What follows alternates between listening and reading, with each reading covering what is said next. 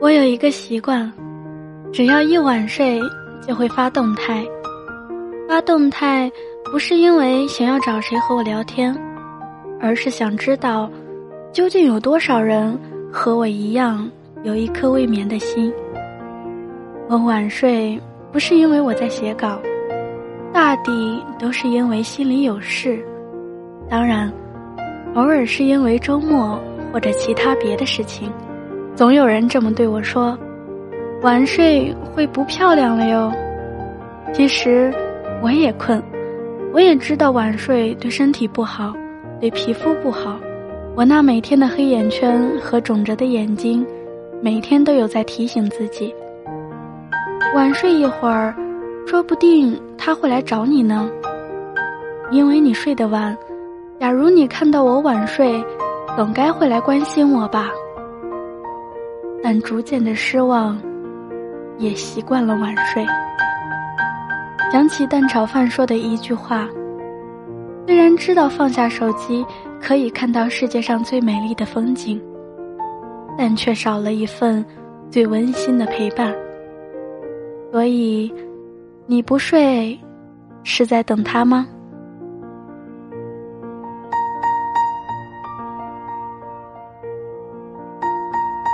突然想起年少时陪别人整晚整晚的聊天，你本来要睡觉了，他一找你，你就马上秒回，只要他不说睡觉，你绝对不会先提睡觉，因为他和你聊天，你对着手机大笑，因为他喜欢晚睡，所以你也天天睡不着，因为他说某部电影好看，你马上去看一遍。因为他睡前没来找你，你故意发朋友圈来暗示他，他朋友圈的每一条动态都不错过，而且经常会对号入座。我想，年少的你都经历过吧。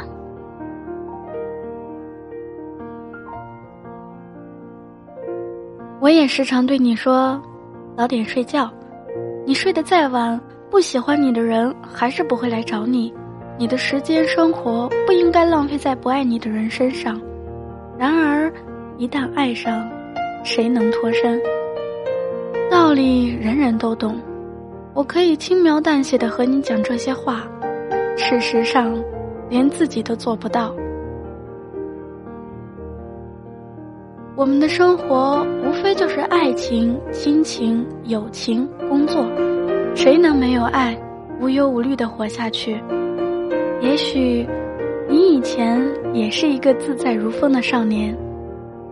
后来，你爱上某个人，你开始熬夜，你开始朋友圈发看不懂的句子，你觉得情歌写的都是你，爱情就是这样，你爱上别人，别人爱上你，都会有这样的轮回。但所有的不好都会有一天结束，然后有一个人对你说：“我喜欢你很久了，你写的东西我都看了，你说的每句话我都赞同。以后的不开心，我希望你都和我分享，但我更希望分享的是你和我之间的快乐。”